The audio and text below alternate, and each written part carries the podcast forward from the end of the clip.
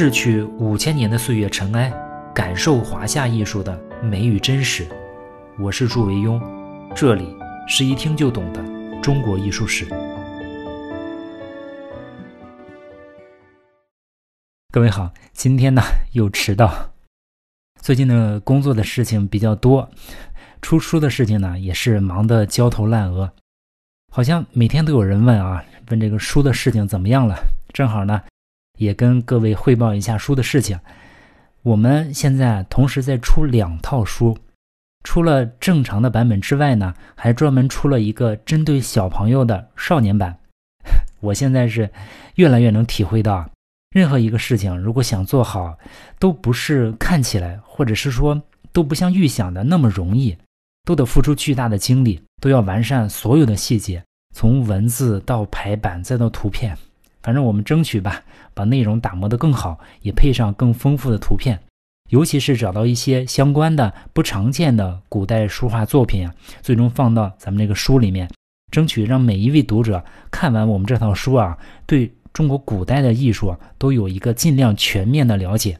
我们争取反复的打磨，最终拿出一套能经得起时间考验的书出来。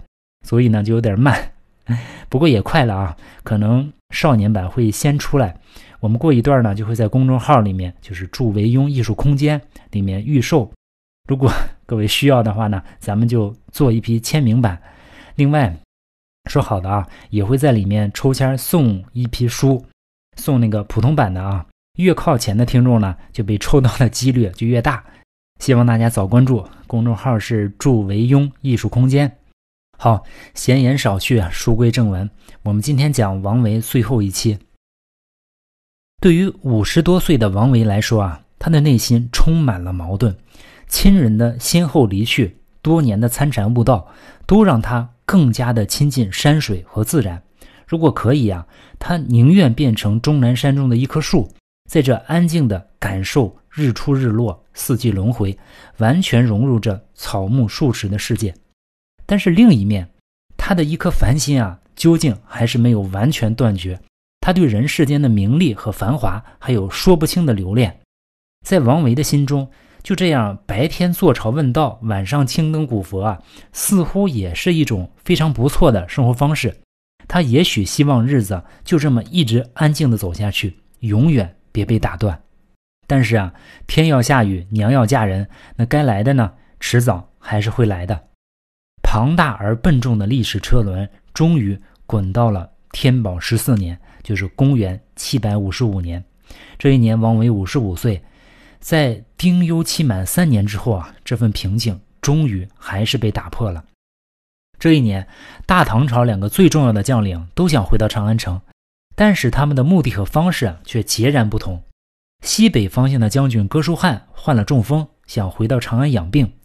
东北方向的将军安禄山想当皇帝，回长安造反，影响大唐朝国运，甚至影响到整个中华文明进程的安史之乱就此拉开了序幕。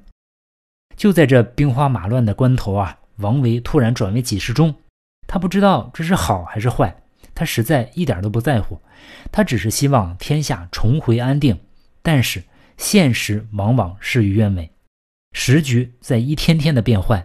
坏消息就像雪片一样飘落在长安城，这座世界上最伟大的都城似乎也在颤抖中摇摇欲坠。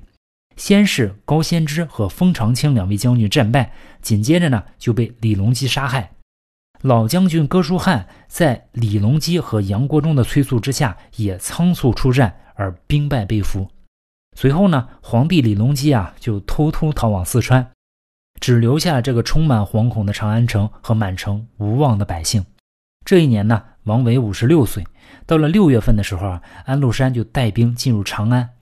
王维本来想着跟着李隆基一起逃走，但是没赶上，被叛军抓住。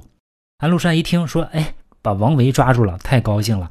王维名满天下，安禄山当然知道，就像当初董卓重用蔡邕的思路一样，那些大唐的旧臣。不是不合作吗？那就找几个像王维这样的典型，给他们做示范。于是呢，就把王维押送到了洛阳，关在了菩提寺，试图通过威逼利诱使其就范。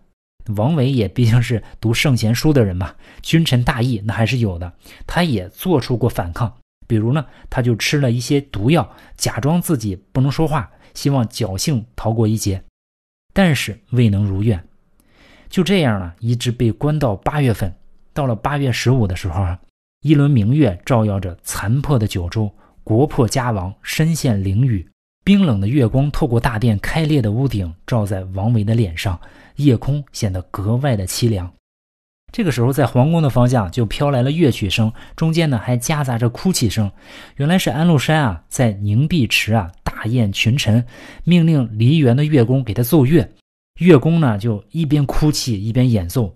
王维听到之后就更加的悲伤，于是就写下了一首凝碧诗：万户伤心生野烟。百官何日更朝天？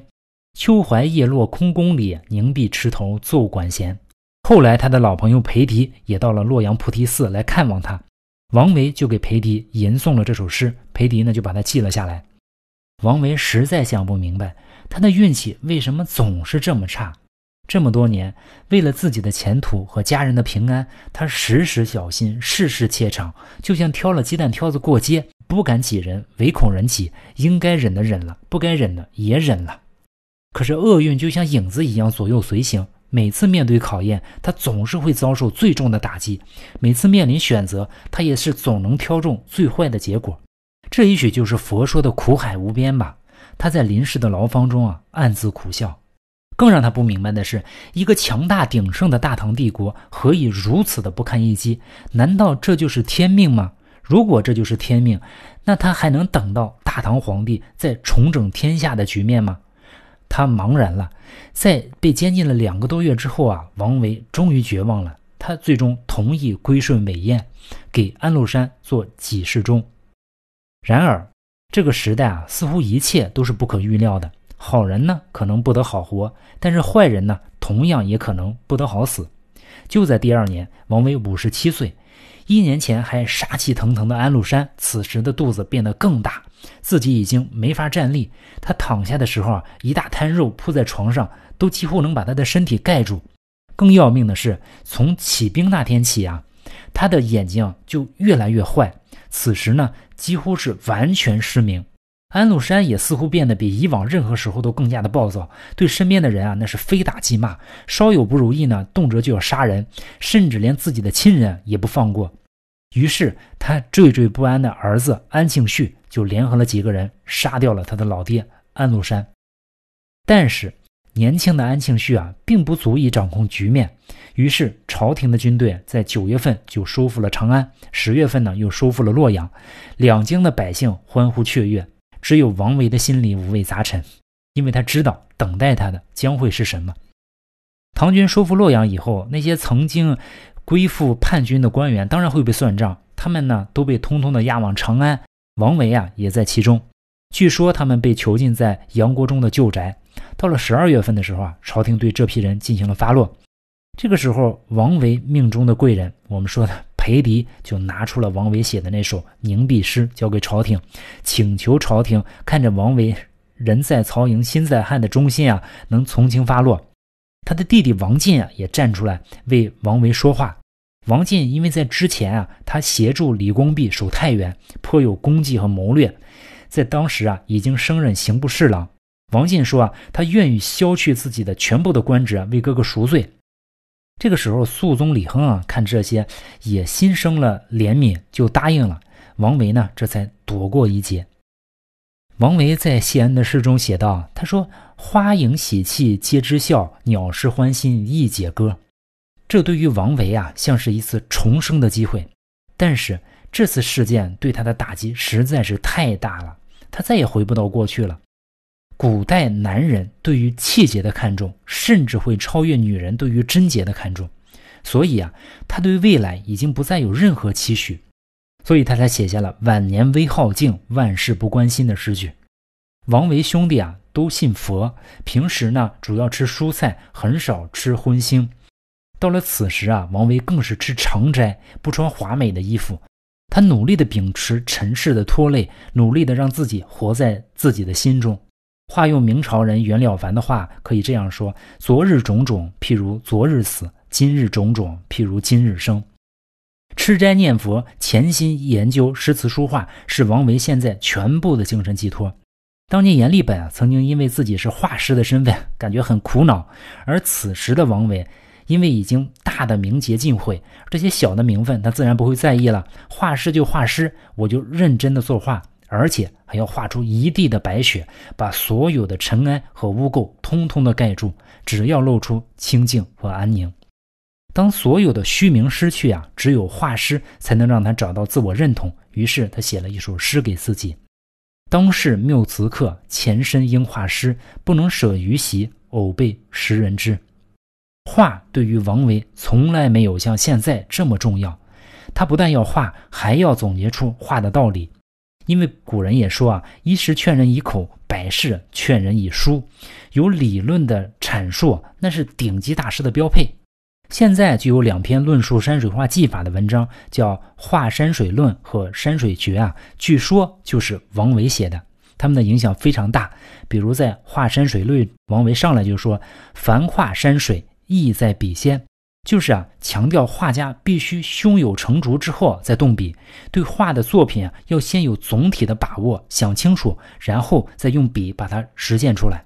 接下来，王维又讲了一段非常有名的视觉比例关系。我们之前也提到过，他说：“丈山尺树，寸马分人；远人无目，远树无枝；远山无石，隐隐如眉；远水无波，高与云齐。此是绝也。”这段话呀，经常被人引用，尤其是第一句，说：“如果你画一丈大小的树啊，那就要画出一寸大小的马，画出一分大小的人。”从此以后呢，中国人的绘画再也不会出现人大于山的毛病。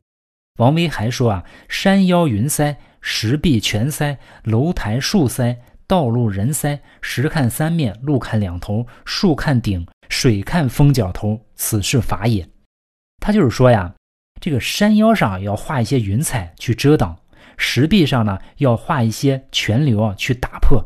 楼台上要画一些树木去掩映，道路上呢也要画一些行人去点缀。画石头要十分三面，表现出立体感。画道路的时候啊，要画的有来有序。画树呢，要注意描绘树冠。画水呢，要注意表现出风向。这就是画山水的法则。尤其是十分三面的做法，被后世反复的强调，这也是山石绘画的根基。后面他对山水中不同的景物的名字做了一个总结，也非常经典。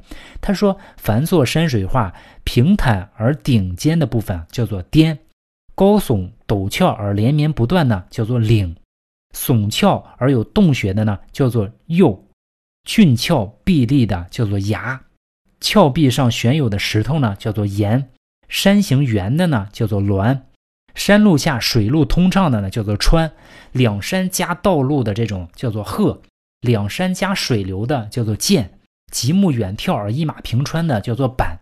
还有一些注意事项，也应该是王维这里首先提出的，比如说远山不得连近山，远水不得连近水，山头不得一样，树头不得一般，山及树而为一，树及山而为谷，树不可繁，要见山之秀丽。山不可乱，须显树之精神。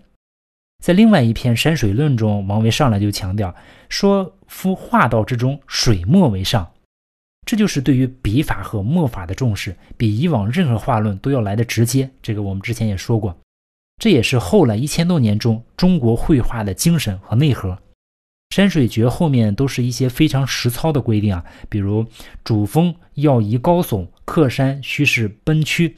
渡口只宜寂寂啊，人行趋势疏疏，我们就不一一列举啊。王维他还说啊，语妙者不在多言，善学者还从规矩。这就是一个古今不变的学习艺术的方法。即使你悟性如王维，你看他学习绘画的观点还是强调学习法度和规矩，因为在艺术的世界中啊，境界啊，所谓风格啊、思想这些东西啊，完全是要靠自己去体悟的。那个是在读书、阅历和经验的基础之上的一些自我总结，或者说自我表达，那是应该说没有办法学到的。我们能学到的也只有是规矩和法度。所以有那种老师一天到晚聊的都特玄，那就不是什么太正经的老师。王维这些话论啊，心得既是自己实践经验的总结，也是对南朝像宗炳的华山水序、王维的序话这些理论的继承、规范和发扬，这是王维的一个巨大的贡献。到了接近六十岁的年纪啊，对于人生呢，王维也有了新的体验。曾经的他以为人生就是一个不断得到的过程，得到名声，得到官位，得到爱人，得到他的辋川别墅。而此时啊，他终于明白，人生其实是一个不断失去的过程。在漫长的一生啊，他会失去名誉，失去地位，失去亲人和爱人，失去他的住所。既然这一切都将失去，那此时又何必如此执着？既然万事皆空，那又何必在意那些身外之物呢？他彻底看透世间的众缘和合，真正的大彻大悟。于是到了乾元元年，就是公元七百五十八年。王维五十八岁，他向肃宗皇帝上表，请求皇帝允许自己将自己的辋川别墅啊施舍给僧侣为寺，因为当时的寺院是有规定的，不是说你随便有和尚就有寺，当时都要有法律注册的。据说他在这个表文中啊，王维坦言，他施舍别墅啊，就是为了给君王和王母祈福，所以他后来这个辋川别墅被改名叫做清源寺。皇帝李亨也终于明白，原来在王维的眼里啊，那些人人追逐的名和利是被他如此的看淡。这样的人怎么会主动去做伪官呢？原来王维的那首诗也应该是真心的。于是呢，李亨就决定重新启用王维。王维呢也没有拒绝，因为他还有一件事一定要做。他被授予太子中允加集贤殿学士，很快呢又升迁为太子中庶子、中书舍人。这个时候啊，王维跟杜甫还做过一段同僚，两个大诗人，你想唱和闲谈，好不快活。到了秋天的时候啊，王维又升为给事中。同一年，安史之乱已经出现了拐点，史思明杀了安庆绪，叛军开始真正的走下坡路。在恢复官职的两年之后，到了公元七百六十年，王维这一年呢，整整六十岁。王维再次升官，他做到了尚书右丞。所以历史上，我们也称呼王维为王右丞。到了第二年，就是公元七百六十一年，王维终于做出了自己最后一个决定。王维给皇帝写了一篇表彰，叫《择公见帝表》。当时他的弟弟王进因为被他连累，还在蜀州做刺史。王维在表中请求皇帝削己官，放归田里，使进得还京师。就是他把。他的弟弟王进当年做过的事情再重新做一遍，他这次要求削掉自己的官职来保他的弟弟返回京师。这次王维啊得偿所愿，他也回到了他心心念念的辋川，再次回到他灵魂的栖息地。两个月之后，七月，卒，葬于辋川西山。临终之际啊，王维与前来探望的朋友一一道别。因为当时王进还在凤翔，他就拿出笔啊，写了一封辞别王进的书信，又给身边的几个朋友也写了一些字，大多都是勉励朋友们信佛修心的意思。放下笔，他就平静而安详地离开了这个世界。该做的事情他一件也没有剩下，该舍弃的东西他一件也没有带走。我们看过王维的一生，命运似乎不停地在捉弄他。他常常被推向高峰，但是每一次都又随即被抛入低谷。命运让他出生在名门望族，成为一个神童，但是随即就让他失去父亲；让他考中科举，但是又随即被贬官；让他拥有一个幸福的家庭，但是随即又妻子双亡；让他官运亨通，但是随即又被迫负逆。在王维的绝大多数生命中啊，他都是在。希望与绝望在坚持与放弃之间来回的奔波。每当他自认为对即将到来的不幸已经做好充分准备的时候，他都低估了命运的残酷。在多数时候，他想不起过去，也看不见未来，他只能依靠参禅冥想来平静自己，依靠诗歌与绘画来表达自己。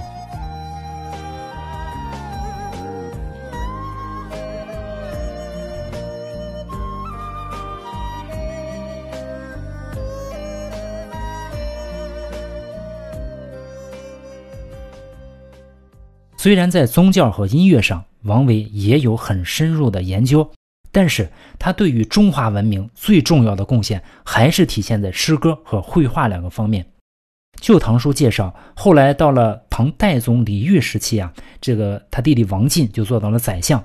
代宗就好文学，有一次啊，这个代宗李煜就对王进说：“说你哥哥王维在天宝年间诗名冠绝当代，我在做亲王的时候啊，就在一众人中听他的乐章，非常高兴。今天我想问一下，他还有多少文集流传在世上呢？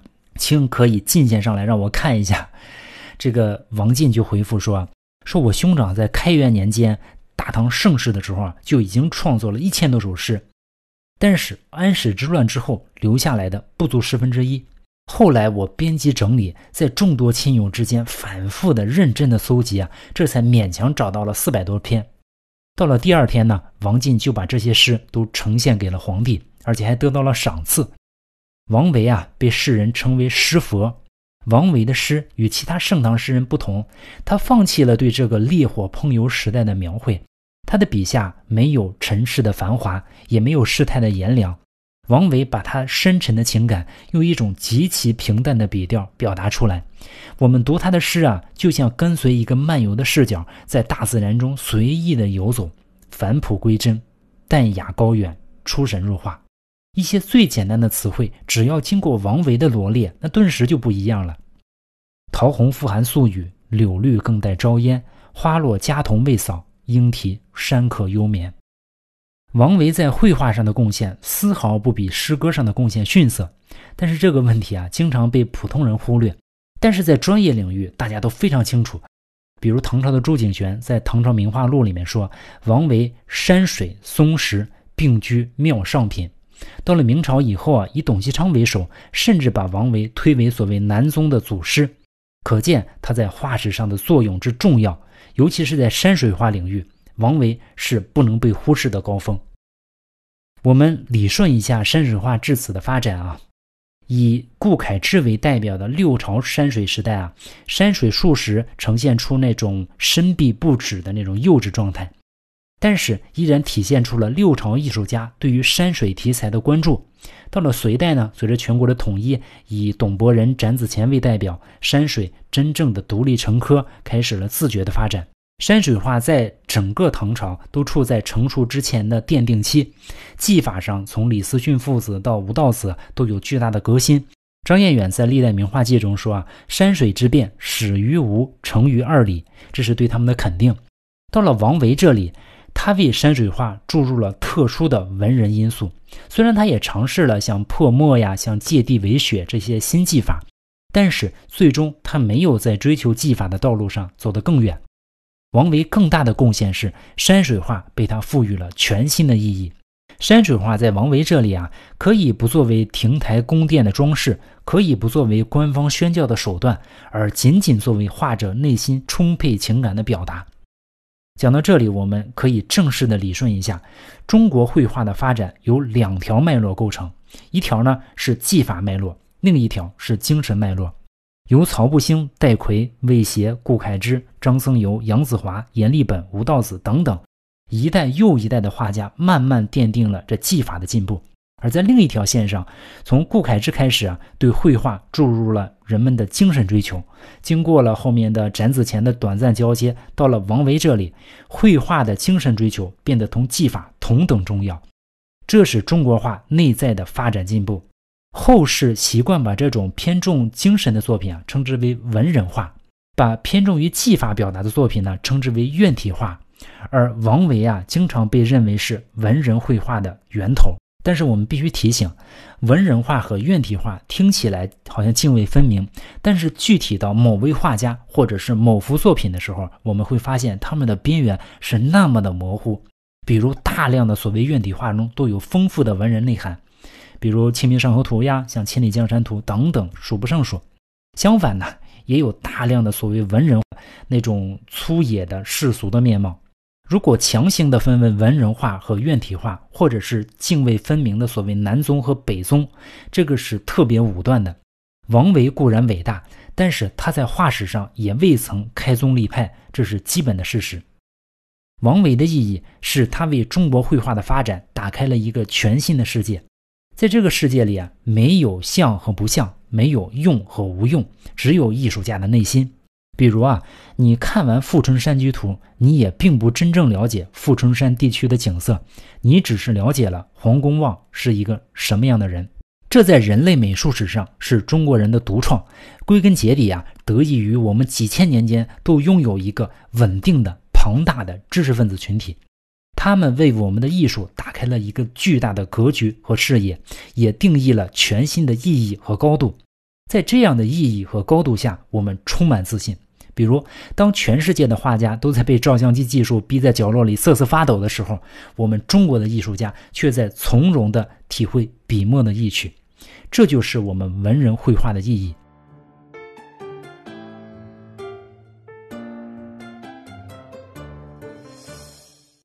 王维早年也曾经声色犬马，咱们也说过，府上呢也经常组织各种活动，所以啊，对酒这个东西啊需求量很大，也经常有酒店的伙计啊来到家里送酒或者是要账，这并不新鲜。